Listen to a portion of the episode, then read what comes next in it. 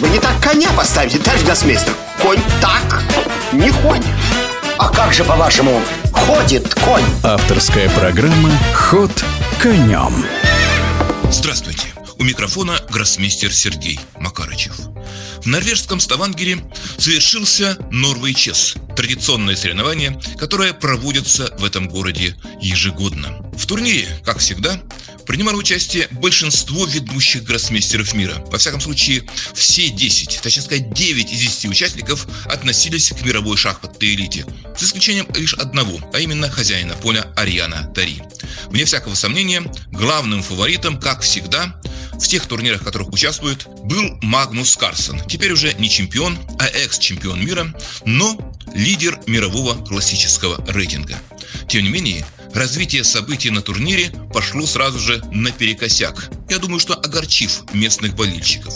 Дело в том, что уже в первом туре Магнус был, ну, начисто переигран Фабиано Каруаной, его соперником по матчу за шахматную корону 2018 года. При этом Фабиано Каруана применил очень интересный план, который можно даже расценить как своего рода теоретическую новинку, поставившую под сомнение определенную концепцию черных во французской защите. Ну а что было дальше?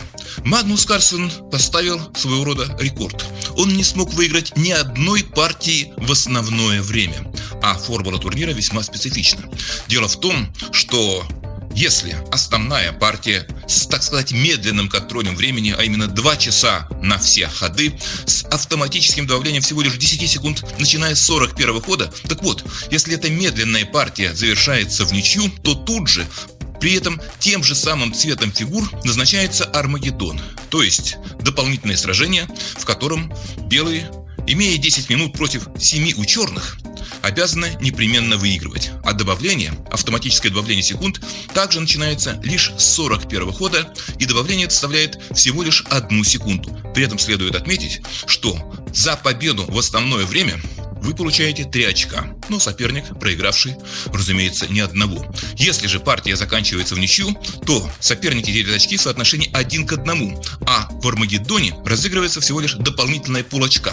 Иными словами, общий счет этого сражения оказывается полтора на одно очко, что очень необычно для спорта, ну и для шахмат в особенности. Неудивительно, что если вы начинаете выигрывать в основной шахматы, в медленные шахматы, то число очков, набранных вами, существенно выше, чем если партии заканчиваются в ничью. И несмотря на то, что Магнус выиграл все Армагеддоны, за исключением первого, тогда Армагеддона не было, он проиграл Фабиана Курани в основное время, и последнего тура, то все равно число очков было невелико, набранных Карсоном, и он плелся где-то в нижней части турнирной таблицы. Ну а лидерство сразу же захватил Фабиана Куруана, который выигрывал партию за партией, и его отрыв от ближайшего конкурента, коим в разные моменты поначалу был вроде бы Весли Соу, потом его сменил Хикару Накамура, блистательный блицор и очень неплохой шахматист. Так вот, главным конкурентом постепенно стал, оформил себя в этом качестве именно Хикару Накамура. И так уж сложилось, что перед последним туром Фабиано Куруана опережал Хикару Накамуру на 2,5 очка. Но вспомним, что за победу в основное время победитель получает 3 очка, а проигравший 0. Иными словами, Хикару Накамура, игравший белыми фигурами, мог обыграть в последнем туре Фабиана Каруану и опередить его, несмотря на то, что всю турнирную дистанцию впереди, причем достаточно уверенно, шел как раз Фабиана Каруана.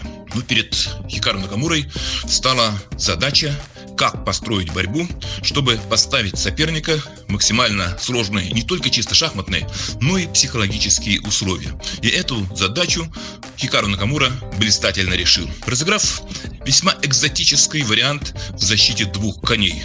Ну, нельзя сказать, что белые добились сразу же преимущества, но позиция была весьма необычная, и принятие решений требовало от Фабиана Кураны готовности пойти на определенный риск. Однако какой-то момент, уже вскоре на выходе с дебюта, Фабиано Круада не разобрался в ситуации и Хикару Накамура захватил инициативу, после чего достаточно уверенно довел партию до победы.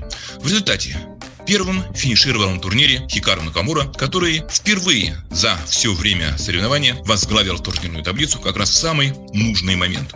Второе место осталось за Фабиано Кураной. На третье вышел молодой, самый молодой участник турнира, очень талантливый индийский гроссмейстер Добраджу Бутиш. Ну а четвертым остался Весли Соу. Что касается Магнуса Карсона, то он занял не вполне подобающее для сильнейшего шахматиста планеты, а никто, в общем-то, не сомневается, что Магнус Карсон по-прежнему сильнейший. Так вот, Магнус Карсон занял шестое место, правда, уже не седьмое, не восьмое и не дележ предпоследнего. Турнирную таблицу замкнул, как и ожидалось, Ариан Тари. Ну, а сам турнир, я думаю, порадовал болельщиков очень интересными событиями и драматической остросюжетной развязкой. Ход конем.